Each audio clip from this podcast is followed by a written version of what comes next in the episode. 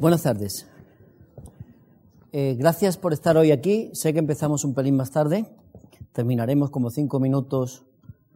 Eh, tardaremos como unos 55 minutos hoy.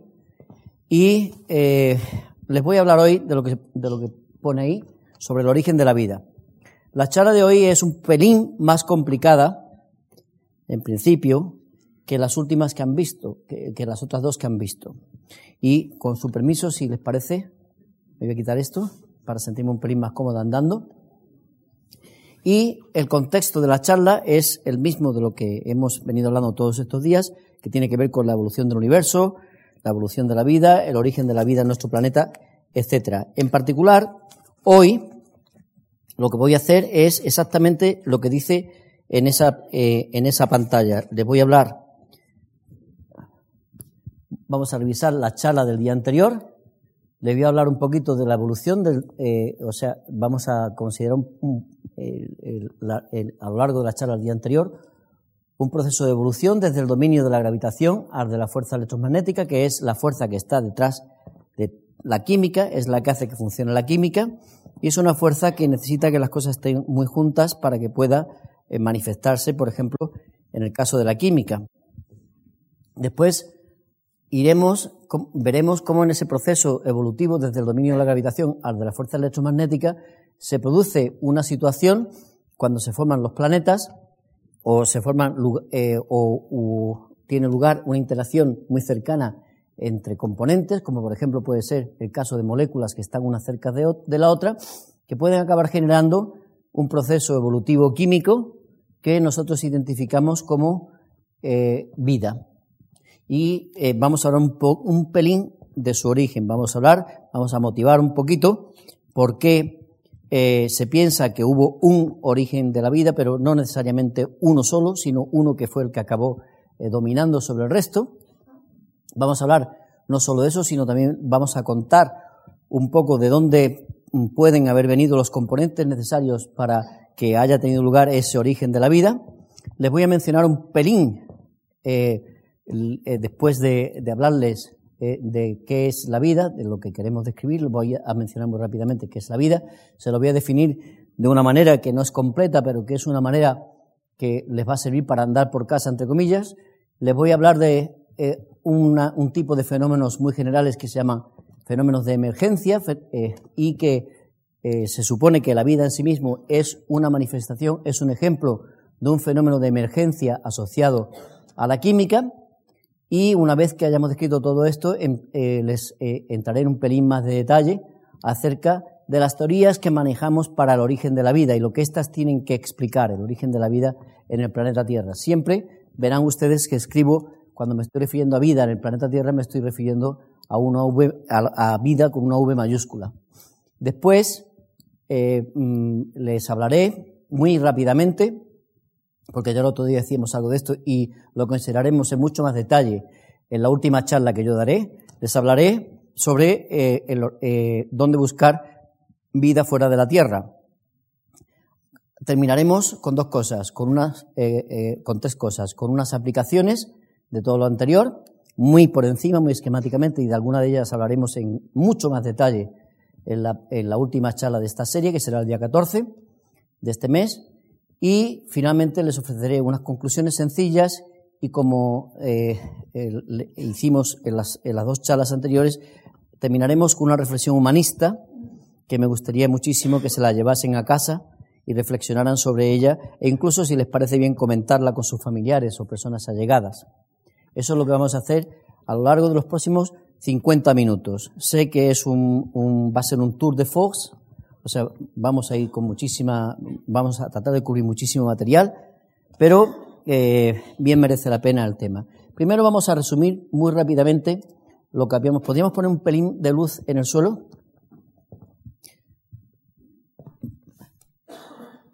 Eh, primero vamos a resumir muy rápidamente lo que hemos visto en las, en las últimas charlas. Y en las últimas charlas hemos hablado primero eh, en el suelo nada más, si es posible, si es posible.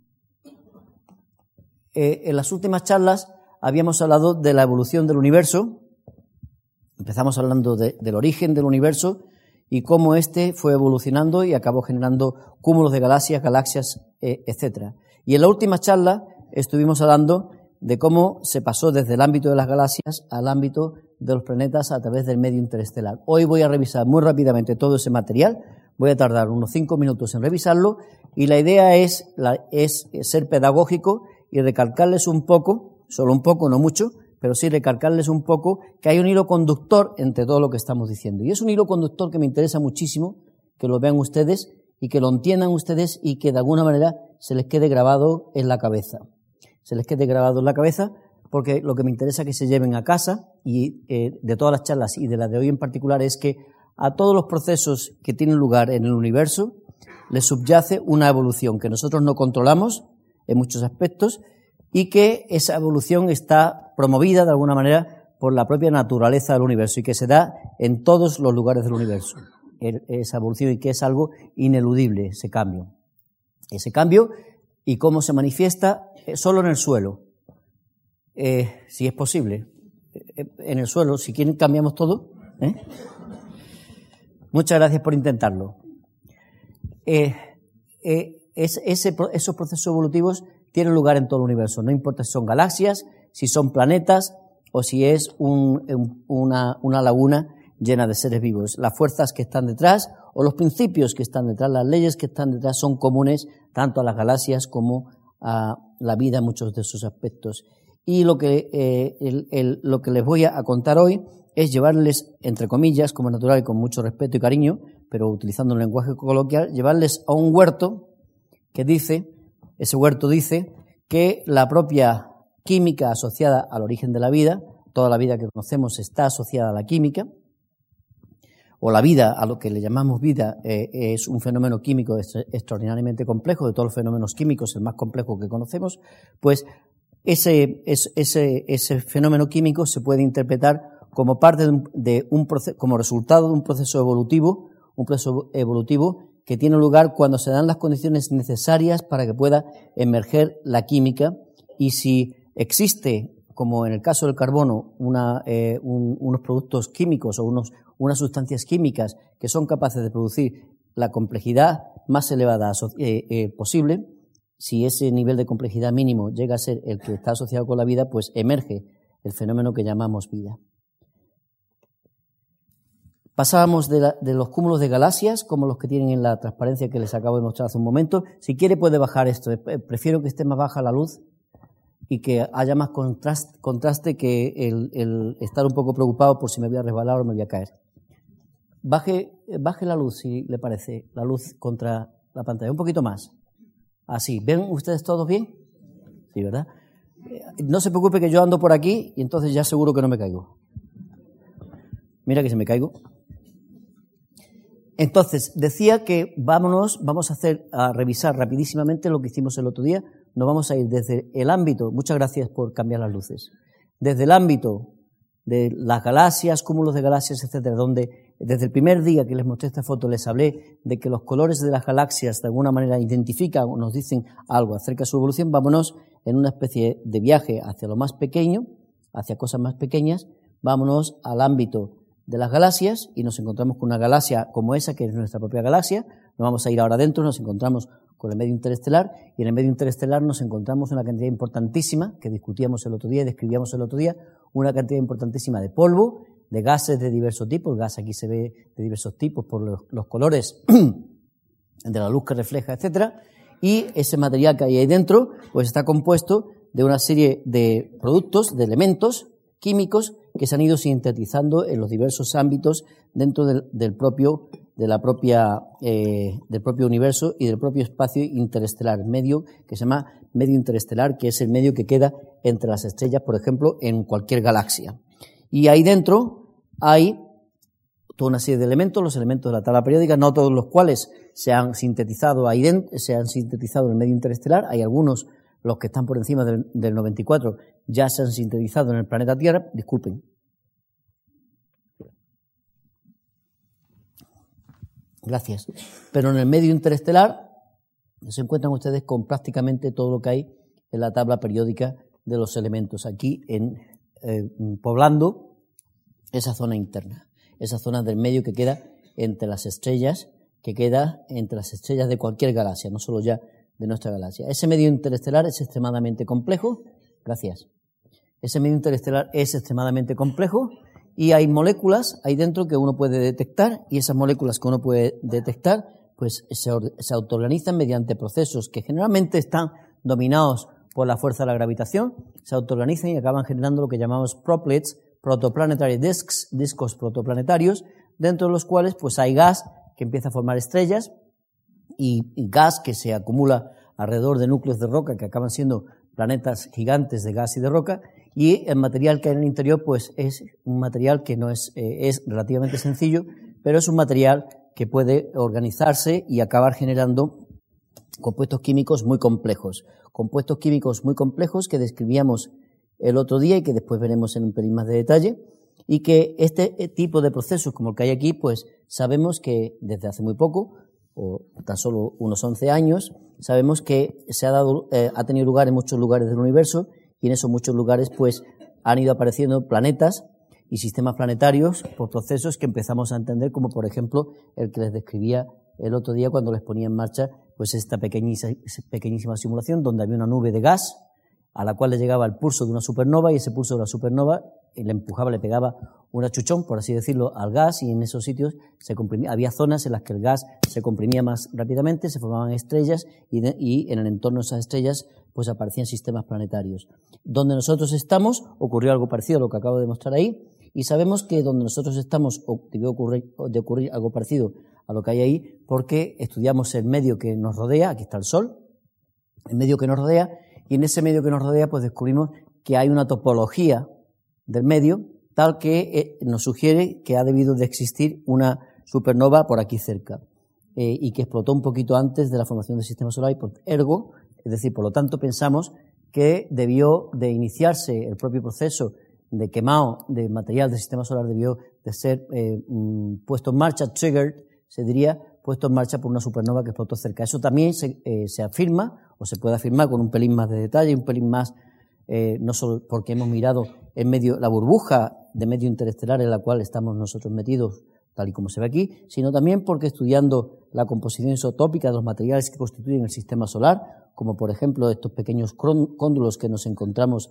hoy en día, pues cuando estudiamos esa composición isotópica, somos capaces de ver que eh, mm, algunas de las, de las abundancias de isótopos que hay, pues podrían, se pueden explicar perfectamente si se supone que hubo una supernova. Por tanto, hay varias razones por las cuales pensamos que hubo una explosión de una supernova por aquí cerca. Y esa explosión de supernova, como les mostraba el otro día, pues acaba generando, eh, mm, pone en marcha el proceso de concentración de gas en el, centro para formar la estrella, en nuestro caso el Sol, eh, que se formó hace unos 4.600 millones de años, y el polvo, pues por las leyes de Newton, y, eh, empieza, por la ley de la gravitación de Newton, empieza a girar alrededor de la estrella principal y se empieza a condensar, acaba generando un planeta. Perdonen ustedes que eh, eh, les repita durante un tiempo las cosas que contamos el otro día, pero para mí es muchísimo, es muy importante que ustedes se vayan con una, es para mí mucho más importante que ustedes se vayan con una noción clara de las cosas que que se lleven una barbaridad de material que no entienden es muy importante que haya un hilo conductor y que ustedes se queden con un mensaje, más que con el detalle, porque los detalles se pueden encontrar en más sitios. Me interesa muchísimo que sigan el mensaje. En el lugar donde estamos, y cóndrulo a cóndrulo como este, pues se formaron planetas como los que vemos aquí, que se los enseñaba el primer día, y hay un sistema planetario que es el sistema solar, que tiene unas dimensiones como las que ven ustedes ahí, que tarda la luz eh, eh, en pasar todo él del orden de 800 minutos, 800 a, mm, unos 500 minutos eh, tarda la luz en pasarlo, porque eh, tiene un tamaño que es aproximadamente unas 300 o 400, 200, eh, unas 100 veces el tamaño, la distancia entre la Tierra y el Sol, o sea, unos 800 a 1000 minutos es lo que tarda la luz en atravesar el sistema solar. Es un lugar grande, pero que es extremadamente pequeño, sobre todo si tenemos en cuenta que está inserto en una galaxia y que esa galaxia pues tiene del orden de 10.000 millones de estrellas como el Sol y que esa galaxia es una entre unos 10.000 millones de galaxias que hay en todo el universo. Es decir, que somos muy poco, somos prácticamente nada. Les recuerdo que la Tierra tiene unos 4.600 millones de años, aunque hablaremos más de esto en, en, las próximas charlas. Y también les recuerdo que este sistema planetario, nuestro sistema planetario al que nosotros pertenecemos, está metido dentro de una galaxia. Una galaxia que tiene diversos niveles de radiación en su interior y que están representados en esta, por colores en esta transparencia. Cuanto más rojo sea, más radiación hay. Esto la galaxia más antigua, eh, cuando era más antigua había mucha radiación en el centro, la galaxia un poquito más vieja, eh, un poquito más vieja, mm, puede querer decir del orden de 2.000 a 3.000 millones de años después de su formación. Y hay zonas en las que hay una cantidad enorme de radiación, como en el centro de la galaxia, y zonas que están pintadas en verde con toda la intención de aquello que, por aquello que tiene que decir, que tiene que ver con que es posible en algunos sitios, cuanto más verde sea, que puedan, que se den condiciones para la existencia de química autoorganizada muy potente, como por ejemplo asociada con la vida, y ven ustedes cómo hay zonas, como esta zona que se llama zona de habitabilidad galáctica, pues es bastante grande en principio. Otra cuestión es después realmente qué es lo que ocurre en cada uno de estos sitios. Esto quiere decir que en estas zonas pintadas muy de verde más intenso, las radiaciones eh, de la propia galaxia no son lo suficientemente potentes como para acabar así de un plumazo con toda la vida que existe, con cualquier química autoorganizada que exista. Y eso es importante que lo tengamos presente. En realidad lo que estamos, lo que vamos apareciendo, y esta es la última transparencia de esta, de esta, la penúltima transparencia de esta serie que estoy poniendo desde recuerdo, lo que estamos presenciando es una evolución del universo desde el Big Bang a la propia formación de, nuestro sistema planetario, que está, todo esto está controlado por la fuerza de la gravedad. Es la fuerza dominante a estas escalas tan grandes. Después, en los lugares como los planetas, como nuestro propio planeta, planeta Tierra, pues eh, se han ido, eh, el nivel de complejidad de los productos químicos que se fueron acretando en este proceso de formación de, nuestro planeta, pues el nivel de complejidad química que pueden dar lugar esos productos químicos, pues es tal que hace unos 3.500 millones de años, el planeta se formó hace unos 4.600 millones de años, y hace unos 3.500 millones de años, es decir, unos 1.100 millones de años después de la formación de nuestro planeta, ya existían en nuestro planeta sistemas químicos autoorganizados que eh, mm, eh, fueron eh, adaptándose a las condiciones del entorno que había y han ido cambiando, han ido evolucionando por leyes que empezamos a darnos cuenta de que las leyes básicas, los principios básicos son los mismos en la evolución del universo que la evolución de la, de la, de la química en nuestro planeta, solo que en este caso, en el caso de nuestro planeta y lo asociado a la vida, tiene que ver lo que domina es la fuerza asociada a la química, que es la fuerza electromagnética, que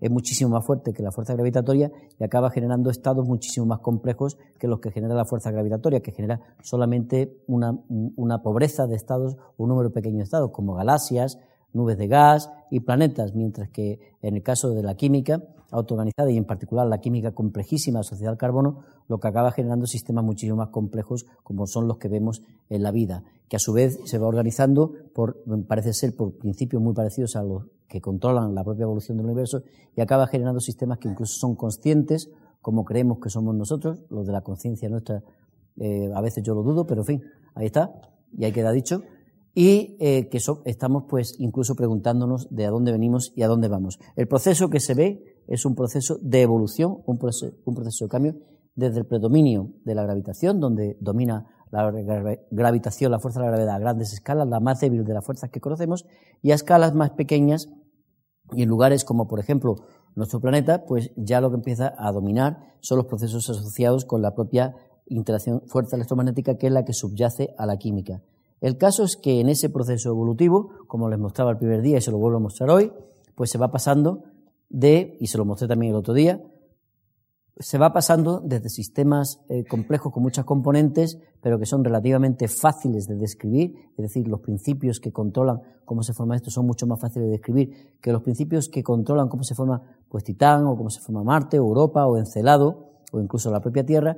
Y en ese proceso, al igual que en, la, en el propio origen del universo, cuando se formaron los primeros elementos ligeros, los primeros elementos primigenios el hidrógeno, el helio y el litio, que se formaron cuando, en, esta, en esta época, cuando el universo tenía menos de tres minutos y dominaba, eh, había una especie de ten con ten entre la fuerza gravitatoria y la fuerza fuerte, pues al igual que ocurrió eso en esa época y lo único que podía haber era un ten con ten entre la fuerza gravitatoria y la fuerza fuerte, en la propia evolución de los planetas se llega un momento, al igual que ocurrió durante el Big Bang, en el que existe una zona, hay un ten con ten entre la fuerza gravitatoria, la fuerza fuerte y la fuerza eh, débil. La fuerza fuerte no puede operar en el contexto de los planetas directamente, pero la fuerza débil sí, y la fuerza gravitatoria, por supuesto que sí, esto es la prueba de ello.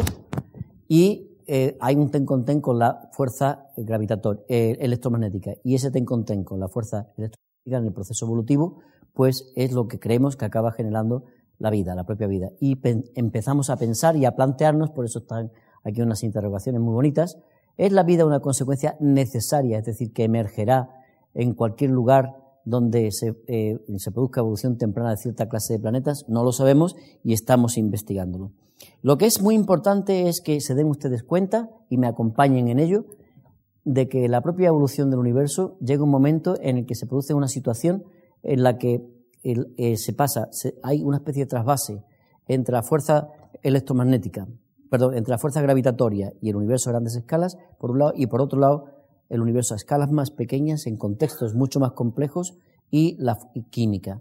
Ese proceso, esa, el, el traspaso o el ir desde cuando domina la fuerza gravitatoria y cuando empieza a dominar la fuerza electromagnética está asociado, creemos, con el propio origen de la vida. Ese es el paso. Hoy les voy a hablar mucho más eh, sobre el origen de la vida. Sé que me he pasado un ratito explicando lo anterior, pero créanme ustedes que para mí me merecía la pena hacerlo y lo he hecho además como, bien habrá quedado bien patente, eh, mm, contentísimo de, poderlo hacer. La vida, se la voy a poner aquí muy rápidamente, le voy a explicar en muy poco tiempo, le voy a explicar la historia de la vida. Hablaremos más de esto en la próxima charla. La vida sabemos que comenzó como mínimo hace unos 3.500 millones de años en nuestro planeta. Y digo que como mínimo porque eh, los fósiles más antiguos que tenemos tienen esa edad, tienen unos 3.500 millones de años. A lo mejor hay fósiles más antiguos, pero no los hemos visto, no los hemos descubierto. A lo mejor la vida emergió no solo una vez, sino ha emergido en diversas circunstancias y se ha, eh, mm, se ha eh, pues, de alguna manera perdido en el planeta y ha vuelto aparecer, eh, se ha extinguido en varias ocasiones en nuestro planeta. No lo sabemos y hablaremos de ese proceso coevolutivo, la evolución del planeta y la evolución de la vida, hablaremos el día siguiente. Pero hace unos 3.500 millones de años, amigas y amigos, disponemos ya de evidencia de que aquí había sistemas que tenían propiedades muy parecidas a los sistemas vivos. Si hubiéramos ido menos en este salón, me hubiera traído un ejemplo de, de esos fósiles. Me hubiera traído un pequeño ejemplo de esos fósiles para que ustedes lo manejaran y lo tuvieran en sus manos pero somos demasiada gente y entonces es, como diría un amigo mío que es muy castizo, un carajal. Así que no lo he traído. Pero fíjense ustedes, la vida comenzó con muchísima menos complejidad de la que, de la que tiene hoy en día. Se manifestaba de una forma mucho menos compleja, mucho menos compleja de la que se manifestaba hoy en día. Eso no quiere decir que no fuera compleja, porque compleja es ella sola.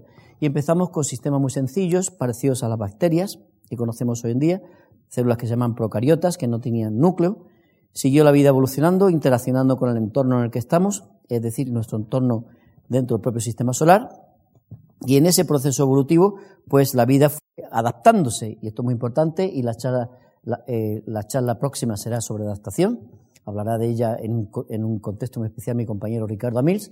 Y fue evolucionando, adaptándose a diversas cosas que fueron ocurriendo en nuestro planeta. El sistema solar era muy joven y por tanto estaba, recibía cantidad importante de impactos, etcétera, y la vida se como podía, se adaptaba a esas condiciones. Siguió evolucionando, de vez en cuando mm, pegó, eh, la vida siguió eh, metida dentro de los océanos. Sabemos que no había vida en la superficie de la Tierra, o por lo menos eso es lo que pensamos, que la vida emergió en los océanos y siguió en los océanos, o muy cerca de los océanos.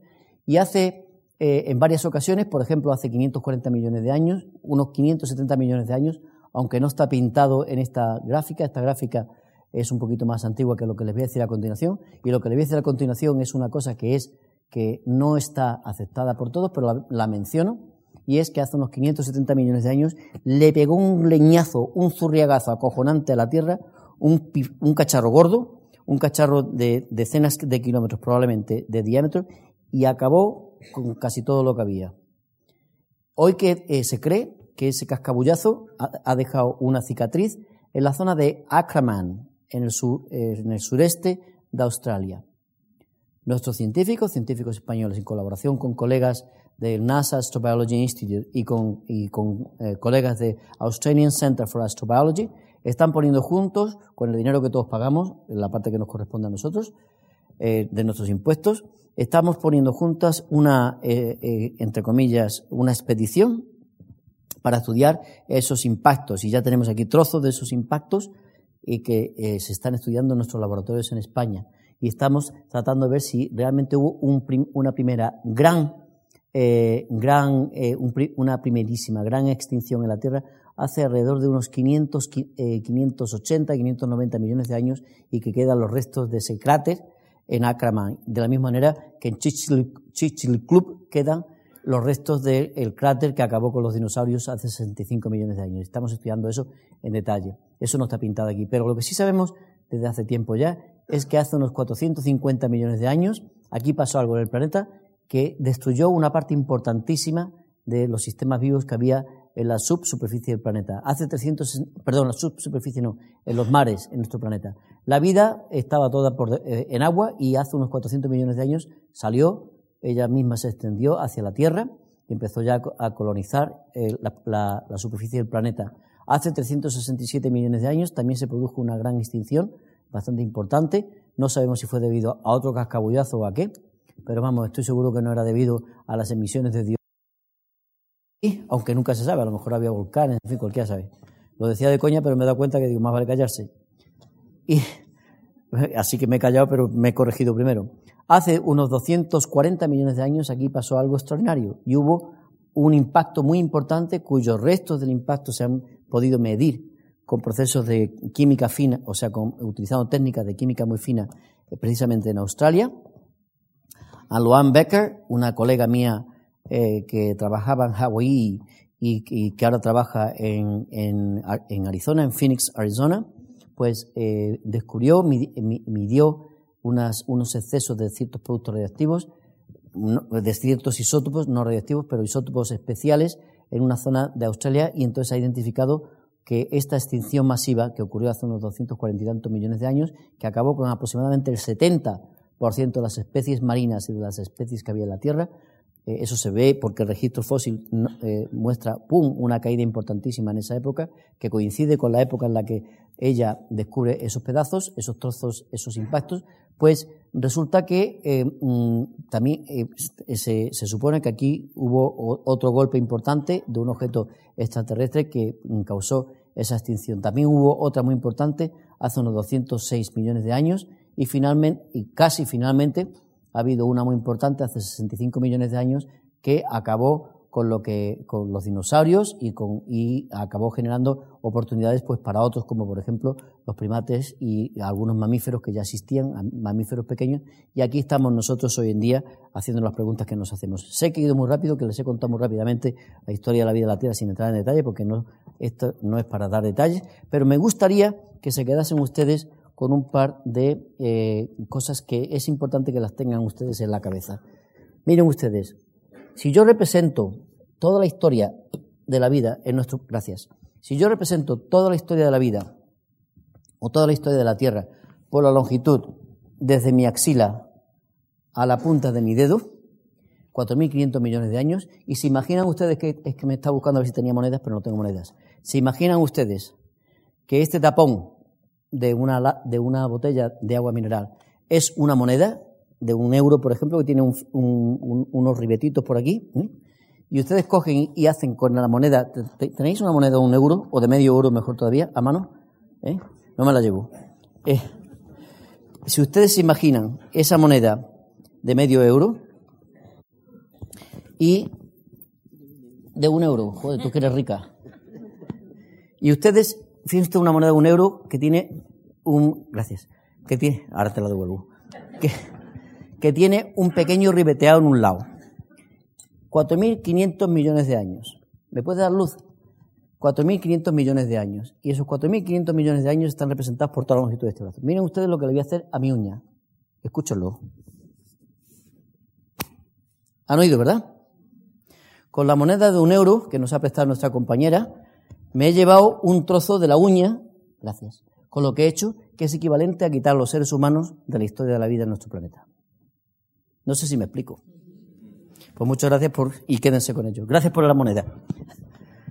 Pues es muy importante que, que tengan eso en mente, porque eso nos pone en nuestro sitio, por lo menos a mí. ¿eh? Y nos pone en nuestro sitio de una manera bastante, eh, que, que, nos hace ser bastante humildes. ¿Cómo pensamos que hemos llegado aquí? Bueno, pues un proceso evolutivo que no vamos a entrar a describir, pero lo que queremos es entrar a describir cómo tuvo lugar ese primer origen. ¿Qué caracteriza a los sistemas estos que hay aquí? Bueno, pues eso eh, es lo que caracteriza a esos sistemas, es que son sistemas químicos complejos y son sistemas químicos complejos que todos tienen una serie de propiedades, una serie de propiedades eh, que mm, caracterizan lo que se llama un sistema vivo y que nos sirven para definir qué es la vida. Esos sistemas eh, son, esos sistemas químicos basados en la química del carbono, es lo único que conocemos, y tienen una serie de propiedades, como les decía, que están escritas aquí de forma muy sencilla. Hay, la lista es un poquito mayor, pero para los propósitos de nuestra charla no, no vamos a entrar en más detalles. Y lo que quiero decirles es que cualquier sistema químico que tenga muchos componentes y que tenga estas cuatro propiedades, en realidad son más, pero esto es lo que les voy a contar hoy. Después les muestro una lista con nueve propiedades que es muchísimo más completa, pero estas cuatro propiedades básicas, cualquier sistema químico complejo, y que quiere decir que tiene muchos componentes, no solo muchos componentes en número, sino en tipos, y que se adapte al entorno en el que está y que tenga esta serie de propiedades, es decir, que metabolice, que convierta energía. Yo, por ejemplo, pues eh, he comido esta medida un bocata de atún. Pues entre el pan, el atún, etcétera, pues estoy eh, utilizando la energía química que había almacenada en esos componentes y la estoy utilizando ahora para convertirla en, la estoy metabolizando y la estoy convirtiendo en otro tipo de energía, energía mecánica, que es la que me permite andar, que a su vez acaba convirtiéndose en energía térmica cada vez que pego un pisotón en el suelo o que ando.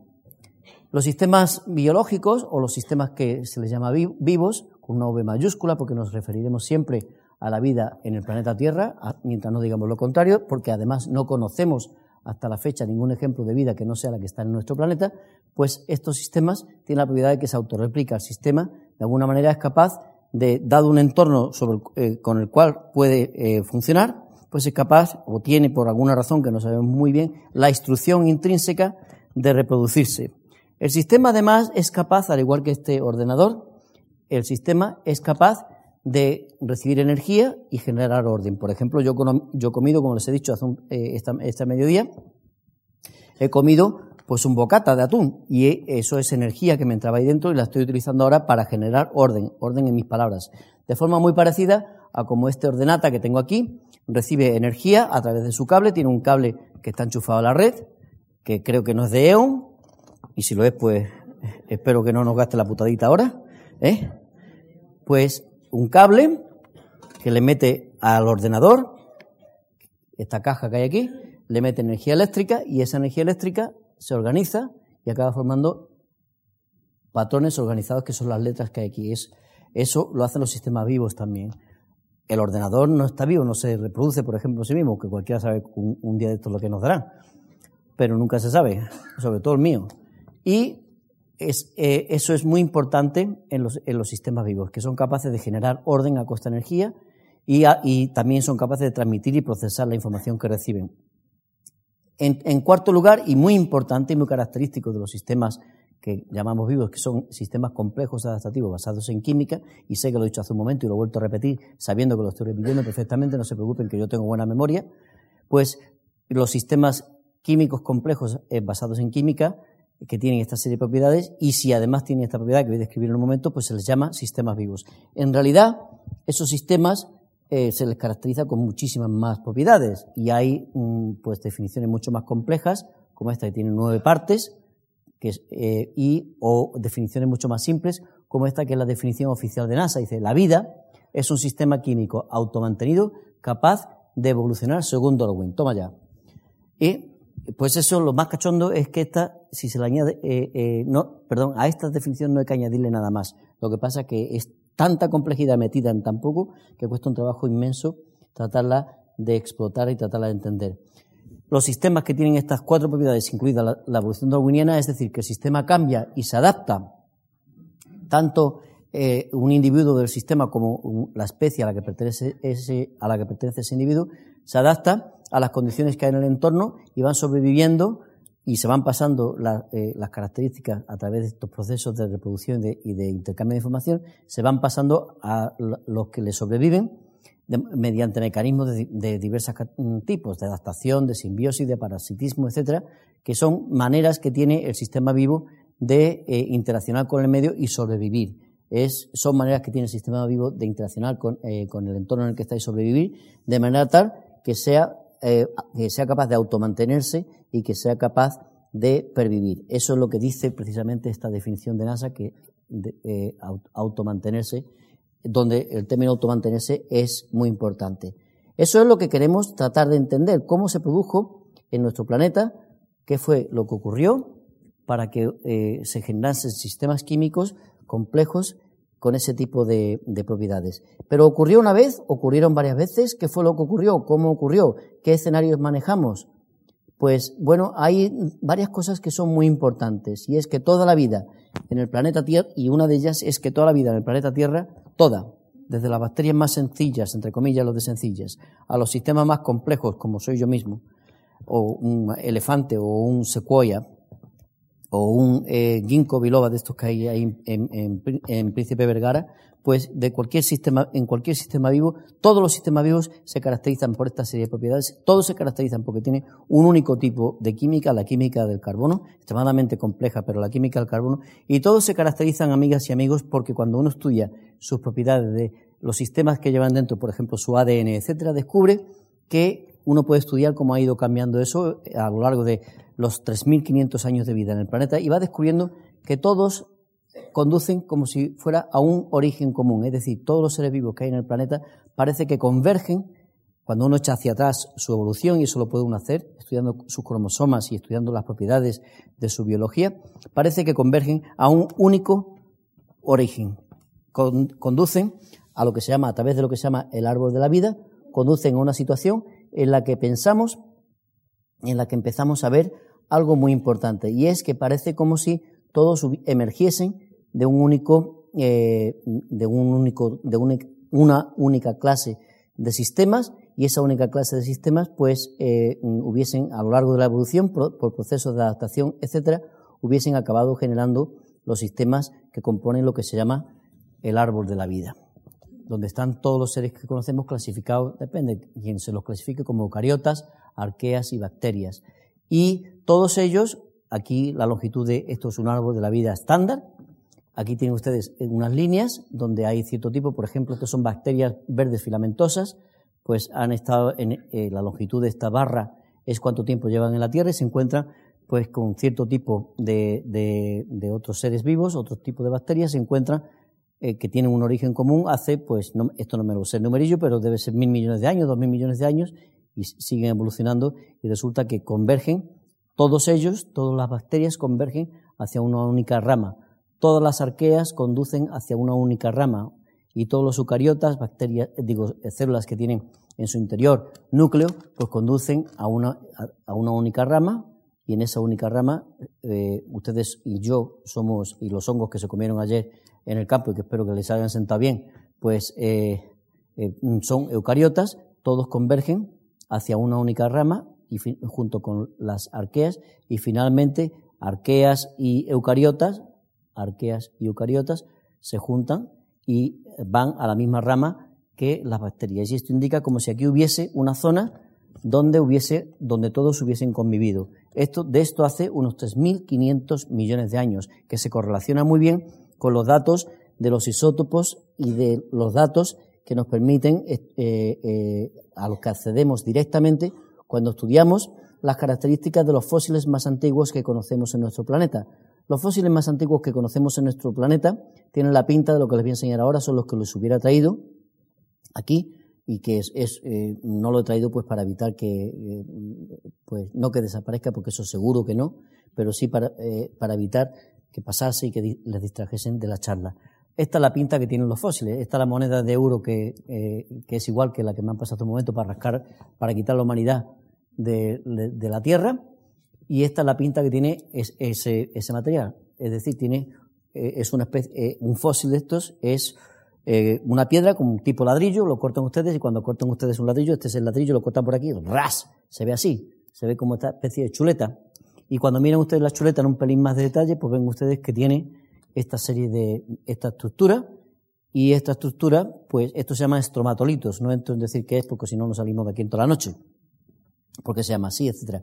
Pero esta estructura tiene dentro una serie de, de, de objetos o trozos de color negro, etcétera, que uno puede estudiar su composición química actual y tratar de entender qué es lo que eran antaño, hace unos 3.500 millones de años. Se puede ver también la edad por isótopos de, este, de esta piedra y se ve que tiene unos 3.500 millones de años. Esta piedra está, traída de Australia, de una parte de Australia que se llama Pilbara, P-I-L-B-A-R-A, por si quieren hacer Google, Pilbara, y con una sola R. Y en, en esta piedra, pues eh, ustedes pueden estudiar estos, estos compuestos minerales hoy en día y pueden ustedes ver cómo han podido irse degenerando a lo largo de la historia de la vida en nuestro planeta estos minerales.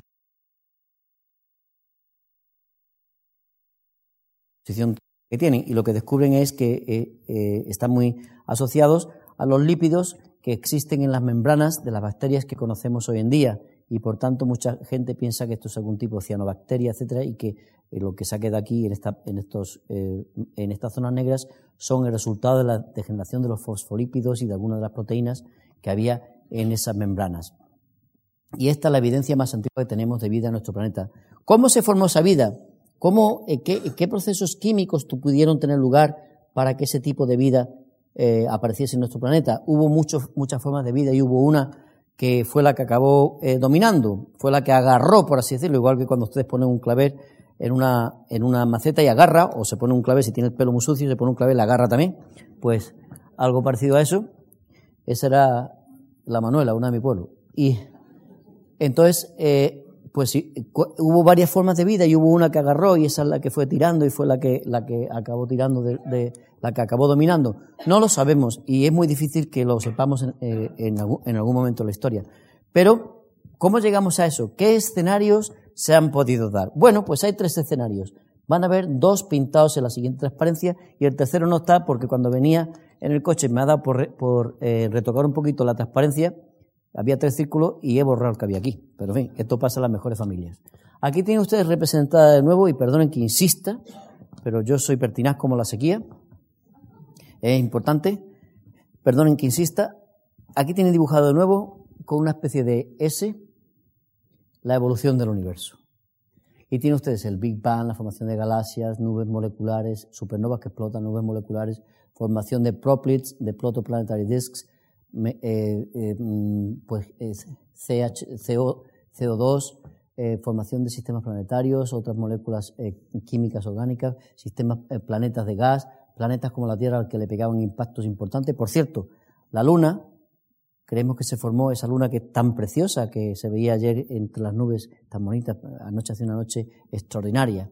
Pues esa nube, esa Luna, pensamos que se formó cuando la Tierra tenía un poquito menos de 50 millones de años de un cascabullazo que le pegó aquí a la Tierra un objeto tipo Marte de tamaño, que tiene más o menos la mitad del diámetro de la Tierra, le pegó ¡clac! un leñazo, arrancó un pedazo, que es la Luna, y no tenía, eh, el otro se lo quedó, la propia fuerza de la gravedad de la Tierra se quedó con mucho de lo que había, la Luna no se pudo ir más lejos y se quedó gravity locked, eh, mm, ligada a la Tierra, eh, cerrada, mm, bueno, gravity locked, pegada a la Tierra, girando y poco a poco se va alejando de la Tierra, se va alejando unos 3 centímetros por año, la Luna de la Tierra. Y eso pues es algo que se va constatando y explica también por qué la Luna nos da siempre la misma cara. Bueno, pues eh, aquí sigue el proceso evolutivo y eso lo sabremos con mucho más detalle dentro de poco, dentro de unos años cuando volvamos a la Luna a explorarla en más detalle. Entonces decía que por aquí viene la evolución del universo, la formación de la Tierra y de la Luna, cometas, bueno, eh, otros tipos, la Tierra se empieza a formar con una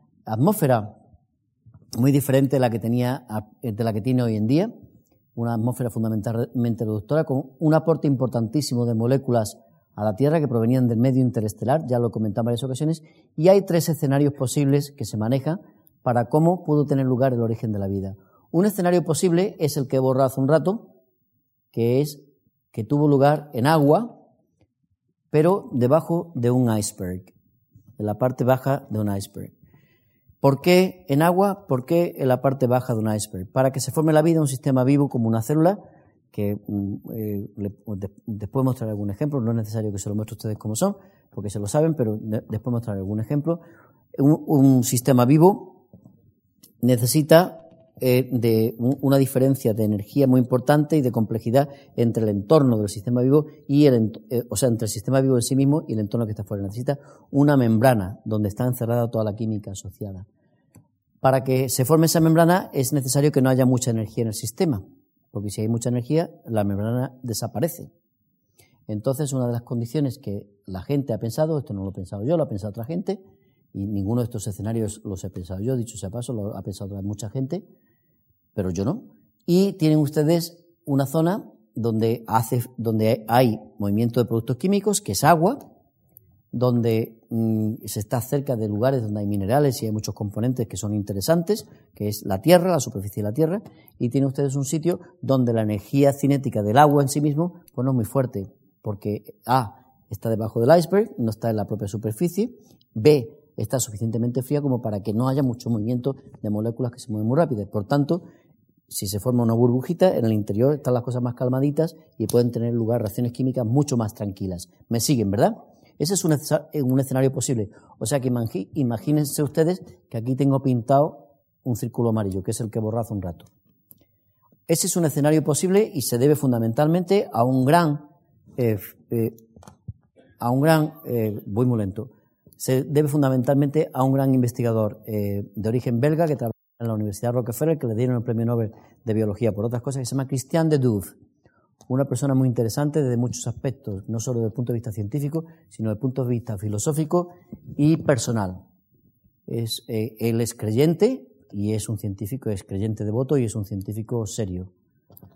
Aunque lo de creyente devoto no lo tengo muy claro, ¿eh? pero, pero a veces le he oído decir eso. Y es un científico también muy serio, es una persona muy respetuosa también. Y digo también porque yo también lo soy. Y, aunque sea un cachondo. Eh, otro escenario posible, o sea que este es el de. Otro escenario posible para que eso tuviese lugar es, por ejemplo, el que describe Charles Darwin en una carta a un amigo suyo, en una playa calentita, en un, eh, en a little warm pond, en una especie de lagunita pequeñita, calentita. Calentita porque ustedes saben que cuando se calientan las cosas producen reacciones químicas y playa y una lagunita chiquitita, porque si hay mucho, pues entonces se mueven muchas cosas. Si hay, si hay poquísimo, poquísimo, pues no pasa nada. Pero él pone, él se imaginaba una lagunita donde había una temperatura suficientemente alta como para que las moléculas colisionaran unas con otras y se pegasen e hiciesen reacciones químicas. Y si tienen lugar esas reacciones químicas, pues entonces, ¿qué es lo que ocurre? Algo muy interesante, que acaban formándose complejos químicos que podrían haberse mm, unido algunos lípidos que hubiese, ahora les contaré el origen de los lípidos, cuál puede ser, que hubiese en el entorno y acabasen formando algún tipo de sistemas vivos. Creemos que los estromatolitos que eh, se ven hoy como fósiles en Australia, esos que les he mostrado hace un momento, corresponden a un origen que es parecido a este. Y creemos, y esto es interesante, y, supongo que mañana lo contará Ricardo, ya lo llamaré por teléfono para decirle que lo pasa mañana, eh, ya le llamaré por teléfono, si me acuerdo, para que no se le olvide de contarlo, y es, no sé si es mañana o pasado, tengo mañana, ¿no? Tengo un lío yo que no vea. Eh, pues mañana se lo recordaré y creemos que existe un paralelo entre lo que se ve hoy en el río Tinto, asociado con la química del hierro, etcétera, y unos estomatolitos que han descubierto él y sus colegas allí, sus colegas, nuestros colegas, descubierto allí, pues esos eh, tienen algo que ver precisamente con lo que pasaba allí, tiene algo que ver con cosas que, eh, lo que pasa en el río Tinto tiene algo que ver con cosas que pasaban no en la zona donde se ven estos estromatolitos de Sharks Bay hoy en día, pero sí en zonas como Pilbara, etc. Y que existe un paralelismo entre lo que se ve hoy en el Tinto y lo que se veía en la Tierra muy antigua hace unos 3.500 millones de años. Este podría ser otro escenario para el origen de la vida. Y finalmente, hay un tercer escenario que es un escenario muy interesante y de hecho es un escenario al que se llega al que se llega eh, o al que se ha llegado mm, después de estudiar lo que se llaman las arqueas, eh, una serie de seres vivos muy antiguos, y esos seres vivos muy antiguos tienen la capacidad de aguantar muy bien muy altas temperaturas. Tienen enzimas que permiten aguantar muy bien las temperaturas muy altas. Karl Stetter, un colega alemán que es el que descubrió las arqueas, bueno, uno de eh, las arqueas no, arqueas termofílicas en sí mismo. Pues Karl Stetter ha propuesto que en chimeneas hidrotermales se produce, ahora verán ustedes un ejemplo una chimenea hidrotermal, se producen unas condiciones, se dan unas condiciones tales, ahora las verán cuando, se, cuando la pongan en marcha, lo verán ustedes, tales que aquí podría haberse organizado, se dan condiciones para que haya podido organizarse el origen de la vida. Una chimenea hidrotermal, pues las tienen ustedes en muchos sitios, desde fosas en el medio del Atlántico, etcétera, hasta enfrente de Cádiz. En Cádiz no solo hay chirigotas, sino que también hay y vino estupendo y gente graciosísima y, e inteligente, sino también chimeneas hidrotermales. Esto es una chimenea hidrotermal y tiene usted, esto es la mano de uno que se llama Somoza, que eh, tiene una mano un poquito más grande que la mía, pero en fin, es como de cualquiera de ustedes. Y ven ustedes cómo es la chimenea hidrotermal. La chimenea hidrotermal tiene un agujerito por donde salen gases. Y salen gases con una eh, aquí lo tienen ustedes, ya ven la escala cuál es, ¿eh? Me interesa mucho que vean la escala. Ahora van a ver dos películas de lo que sale por la chimenea hidrotermal. Y cuando sale material por aquí, que salen mm, sulfuros y sale una cantidad importantísima de materiales que tienen la capacidad de generar compuestos químicos muy complejos, se produce algo muy importante y es, hay una diferencia de temperatura de entre unos 170, 180, 200, 250 grados centígrados en la propia chimenea y unos 2 grados inmediatamente fuera en menos de un milímetro de distancia entre por donde sale el gas y, lo que hay fuera. Ese, ese gradiente térmico tan importante hace que el sistema se organice. Ahora verán ustedes cómo se puede organizar un sistema. Ahora verán ustedes ejemplo de eso. Y entonces eso hizo, eh, eso, asociado al hecho de que Carl Stetter ha descubierto que las arqueas, que son muy antiguas, tienen del orden de 3.000 millones de años, 2.800, 2.500, 2.600, 2.700 millones de años, pues eh, todas tienen, y muchos seres muy antiguos de nuestro planeta, que todavía existen especies de ellos, heredadas de ellos, aguantan muy bien las altas temperaturas, pues ha hecho pensar que este es un tercer escenario. Miren ustedes cómo sale a tiempo real, ¿eh? cómo sale, aquí tienen ustedes un reloj, ahí tienen, y es del año 94 la peli, es el 26 de junio del año 94 cuando está tomada. Esto no está tomado en Cádiz, esto sí es de Cádiz, esto está tomado por el Atlántico. No sé exactamente dónde en el Atlántico. Ahí tienen ustedes cómo sale y eso está en tiempo real. Ven ustedes los segundos. Pues ahí, en ese proceso, pueden tener lugar muchísimos procesos de autoorganización y acaban generando y acabar generando sistemas vivos. Aquí tienen ustedes otro, otro ejemplo eh, tomado en otro momento esto es el 17 de julio, pero no sé de qué año, de otro sitio, y también verán ustedes la temperatura medida aquí. Bueno, ahí, esto está, esta está tomada con Alvin y está a 134 grados. Ahí la tienen ustedes, esa diferencia de temperatura tan enorme. Y se cree que estos son, pues, sistemas donde ha podido tener lugar el origen de la vida. No sabemos realmente dónde ha podido tener lugar el origen de la vida, pero lo que sí tenemos, empezamos a tener eh, hoy en día una noción de que un sistema vivo es un sistema químico complejo en el que sé que nos quedan como cinco minutos a lo sumo, pero lo que voy a hacer, si me permiten y si les parece bien a la organización, es continuar esos cinco minutillos y un poquito más. Y en la charla última, que la doy el día 14, pues hablar más sobre esto, ¿eh? si les parece, porque mm, eh, merece la pena. Y eh, con el permiso entonces de la organización, cinco minutillos más. lo que sí sabemos es cómo se producen cómo es la fenomenología, y esto es muy importante, señoras y señores, lo que voy a contar a continuación, cómo es la fenomenología asociada a esos fenómenos de autoorganización. Les voy a contar con ejemplos muy sencillos que todos van a entender a la, eh, primera o a la segunda, pero mm, si no se preguntan entre ustedes, ¿eh? y a ver si se enteran, y si no se enteran, pues a mí no me pregunten, porque yo no me entero. ¿eh? Entonces, les voy a contar muy, mm, un proceso básico que está asociado a lo que se llama fenómenos de emergencia y que creemos que subyacen al propio origen de la vida, ese tipo de fenómenos de emergencia, en cuanto son fenómenos de emergencia trasladados al ámbito de la química. Les voy a hablar de los fenómenos de emergencia en general como son, para que los vean y para que entiendan y les empiece a sonar y después me van a creer cuando pensamos, cuando decimos que el origen de la vida en la Tierra lo planteamos hoy en día como un fenómeno de emergencia química que eh, mm, es un ejemplo químico de un fenómeno emergente. ¿Qué es un fenómeno emergente? Aquí hay una serie de definiciones de varias personas. Este es Herbert Simon, un tipo listísimo, que decía que un fenómeno, se dice que un fenómeno es un fenómeno, un fenómeno emergente cuando el todo, es decir, el fenómeno en sí mismo, es más que la suma, él no lo pone aquí simple, pero se lo digo yo, que la suma simple de sus partes. Ya saben ustedes que puede más eh, un batallón que un soldado. Ya saben ustedes que puede más un país que un ciudadano y así sucesivamente. Y es más, un país es mucho más que lo que cada uno puede contribuir. Un país es lo que uno contribuye más las relaciones entre todos nosotros, etcétera, y, se convierte en algo emergente, en algo en uno no podría en principio esperar si solo suma lo que contribuye cada ciudadano. Es importante contribuir lo que contribuye cada ciudadano, ciudadano más la relación entre todos ellos.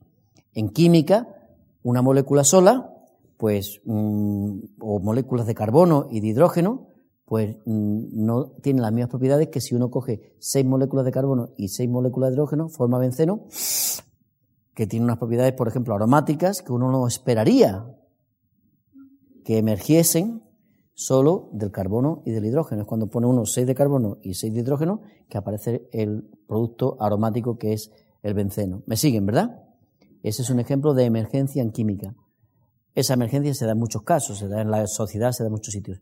Y esa es una, es una definición que me interesa que se queden con ella. Déjenme ustedes que les muestre un fenómeno emergente y cómo un, fenómeno emergente en presencia de, eh, es un ejemplo muy sencillo, en presencia de, de, mm, condiciones cambiantes de energía, pues el fenómeno emergente se manifiesta de diferentes maneras. Imagínense ustedes una playa, e imagínense que se va a la playa con su Casio, como se fue, su cámara Casio, como se fue un colega mío y va por la mañana cuando hay pocas olas. Y miran en la playa, se sacan su cámara foto, ¡pum! y toman una foto. Lo que ven es la arena en el fondo, con las conchitas aquí y demás, que había, estos son ostras creo, y aquí ven ustedes estas señales que son los ripples, los, los rizos en la superficie del agua y que le da la luz del sol y por eso se ve brillando así. Pero la arena está plana, la arena, la arena del fondo, eh, digamos que ah, cubre, pues por ejemplo, un cuarto, eh, medio metro de agua, pues la arena del fondo está casi sin moverse porque hay pocas olas. ¿Me siguen, verdad? Ahora imagínense ustedes que incremento el ritmo de las olas. Es decir, le, voy a suministrar más energía a, a, los granitos de arena que hay ahí.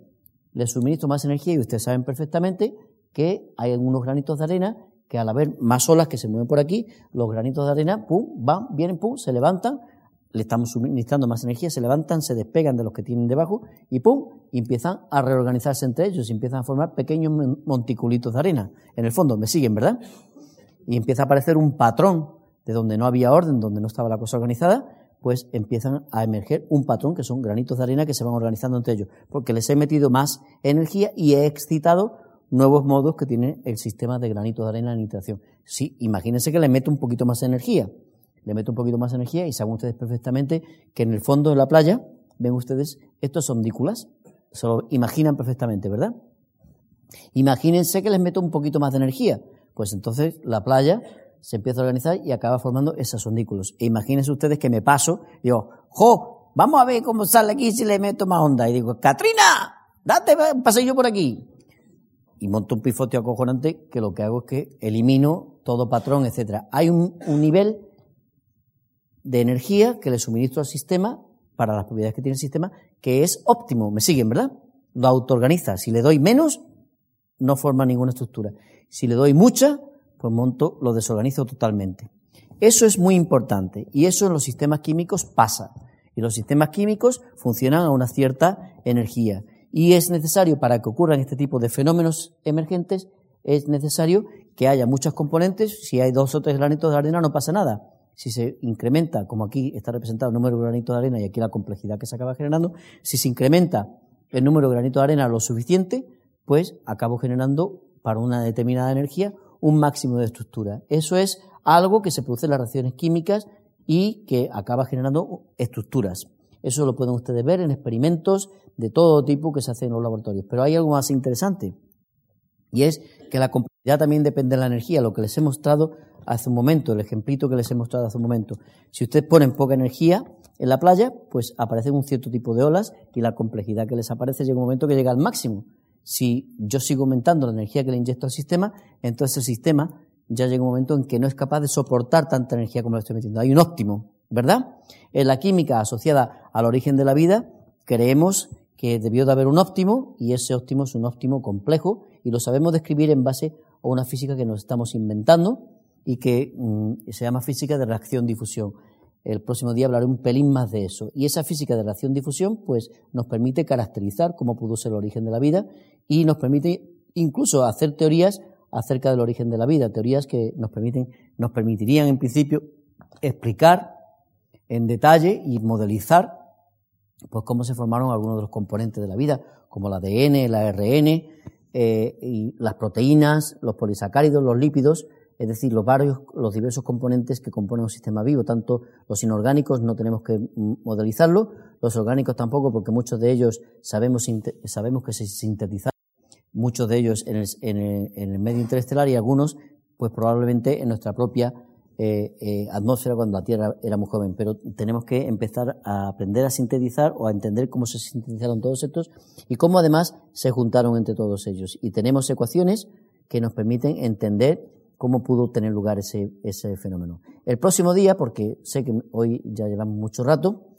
y eh, el próximo día les voy a hablar de cómo se pudo generar, de mm, qué, cómo utilizando este tipo de ideas acerca de que se produzca un, flujo de energía en un sistema y ese flujo de, y esa energía se difunda y el sistema se eh, reaccione entre sus diversas partes y además sea capaz de responder a lo aleatorio del, entorno, a lo cambiante del entorno, pues como en base a esto somos capaces de imaginarnos contextos en los cuales, y esto se lo voy a enseñar muy rápidamente, en los cuales pues somos capaces de empezar a mm, imaginarnos cómo, pudo formar, cómo pudieron formarse las primeras células dentro de las cuales, eh, las primeras membranas dentro de las cuales aparecieron las primeras células y cómo se ha podido llegar a poder construir sistemas tan complejos como las células más sencillas que conocemos hoy en día, que tienen su, R, su ARN, su ADN, que metabolizan, que tienen una serie de membranas que permiten aislar a la química que ocurre en el interior de la célula del exterior. Y también les hablaré en el próximo día les hablaré de cómo eh, llegamos a eso y les hablaré en el próximo día en qué otros lugares del propio sistema solar pues eh, han podido tener lugar ese tipo de procesos. Y nos sentaremos a la mesa del colega Asterix, ¿eh? que dice que no sé muy bien por qué se me ocurre esta, pregunta, pero tú crees que habrá, dice Asterix, ¿tú crees que habrá otros seres, otra, otra vida más allá de la Tierra? Bueno, pues nos sentaremos a su mesa y hablaremos un poquito de los sitios donde debemos de ir a buscar para contrastar si eh, ha emergido o si ha surgido vida en alguno de esos lugares, basándonos en los principios que hemos utilizado para entender la vida en nuestro propio planeta y para tratar y responder a la pregunta que nos estamos haciendo y que simplemente se la, se la he puesto hoy en lo alto de la mesa, una pregunta a la que nos conduce la propia, nuestro propio eh, concepto de la evolución de nuestro planeta y una pregunta que empezamos ya incluso a plantearlas en laboratorio, donde sintetizamos a partir de genomas, que es lo que eh, eh, a partir de, genomas muy sencillos, pues somos capaces de sintetizar seres vivos que mm, no son sintéticos del todo, porque el genoma no lo inventamos, pero eh, mm, concluiremos en gran parte la última parte de esta, de esta charla. No, hoy, las conclusiones parciales para hoy son que conocemos los componentes necesarios para la vida, Sabemos que, cuáles son los componentes que debe de tener un sistema vivo. Y sabemos que muchos de ellos se pudieron sintetizar o bien en el medio interestelar o en, la, o en la Tierra primitiva, a través de procesos con experimentos que describiré en la semana próxima, experimentos como el experimento de Miller, etc. Pero hoy en día, mientras que antes pensábamos que todos ellos se debieron de sintetizar en la Tierra primitiva, hoy en día, circa después de 1990 esencialmente, pensamos que muchos de esos componentes no tuvieron por qué sintetizarse en la Tierra primitiva, sino que se pudieron sintetizar perfectamente en medio interestelar. Sabemos también que los componentes de la vida pueden estar presentes en muchos lugares del universo, no solo la Tierra, y que muchos de esos eh, componentes podrían haber venido en medio interestelar y haber llegado a, formar parte de los que conformaron la Tierra primigenia, y por tanto que en otros lugares del sistema solar también haya ocurrido algo así.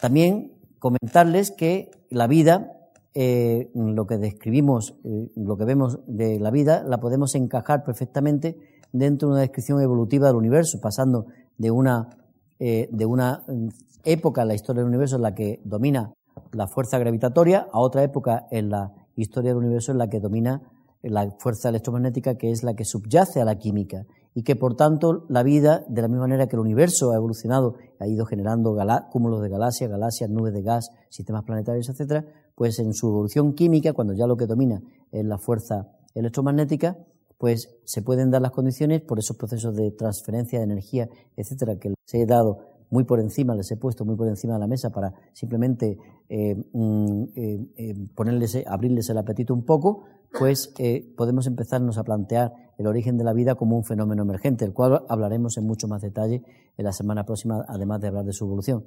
No sabemos todavía cuál fue el origen de la vida en la Tierra y quizá nunca lo podremos saber con precisión.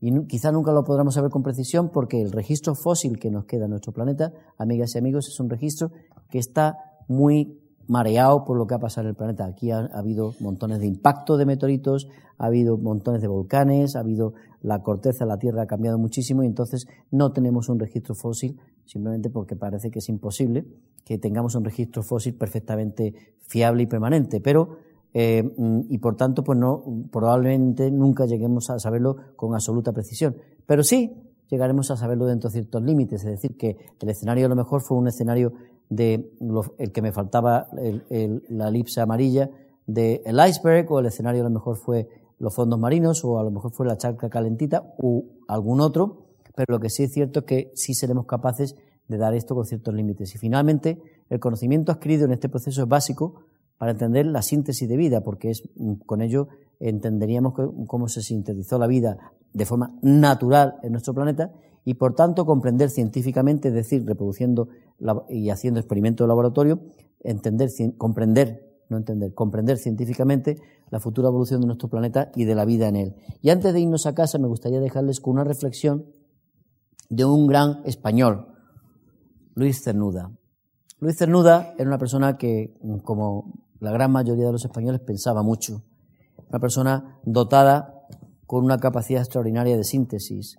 Y en un librito pequeño que publicó en el exilio que se llamaba Ocnos y que eh, editó la Diputación de Sevilla en el año 2002 con motivo de un centenario suyo, no recuerdo cuál de, si era el centenario de su nacimiento o qué centenario era, pero la Diputación Provincial de Sevilla pues eh, sacó este librito. Entonces yo no conocía Ocnos, no lo he conocido hasta el año 2002, cuando me pidieron, yo soy andaluz, como se nota en mi acento, me pidieron que a ver si por favor leía alguno de los poemas en prosa y, joder, se me caía la baba eh, de poder tener la oportunidad de leer algo. Y me leí y escogí este que se llama La naturaleza y que me gustaría que ustedes lo leyeran y lo oyeran a una persona que lo ha leído especialmente para nosotros, una persona con una sensibilidad exquisita, que lo ha leído y no y no está editado en absoluto. Es tal y como él leyó un día a las tres menos cuarto de la tarde. Amancio, lete esto. Se lo leyó, lo grabó y sin ningún pudor yo se lo pongo, porque su voz es tan preciosa y comunica tanto que me gustaría que lo oyesen ustedes si les parece bien. Aquí se lo pongo, a ver si no nos deja en ridículo. La naturaleza. Le gustaba al niño ir siguiendo paciente día tras día el brotar oscuro de las plantas y de sus flores. La aparición de una hoja plegada aún y apenas visible su verde traslúcido junto al tallo donde ayer no estaba, le llenaba de asombro y con ojos atentos durante largo rato quería sorprender su movimiento, su crecimiento invisible, tal otros quieren sorprender en el vuelo cómo mueve las alas el pájaro. Tomar un renuevo tierno de la planta adulta y sembrarlo aparte, con mano que él deseaba de aire blando y suave, los cuidados que entonces requería, mantenerlo a la sombra los primeros días, regar su sed inexperta a la mañana y al atardecer en tiempo caluroso, le embebían de esperanza desinteresada. Qué alegría cuando veía las hojas romper al fin y su color tierno que a fuerza de transparencia casi parecía luminoso, acusando en relieve las venas, oscurecerse poco a poco con la savia más fuerte. Sentía como si él mismo hubiese obrado el milagro de dar vida, de despertar sobre la tierra fundamental, tal un Dios, la forma antes dormida en el sueño de lo inexistente. Buenas noches y muchas gracias por su atención. Gracias. Muchas gracias. Muchas gracias.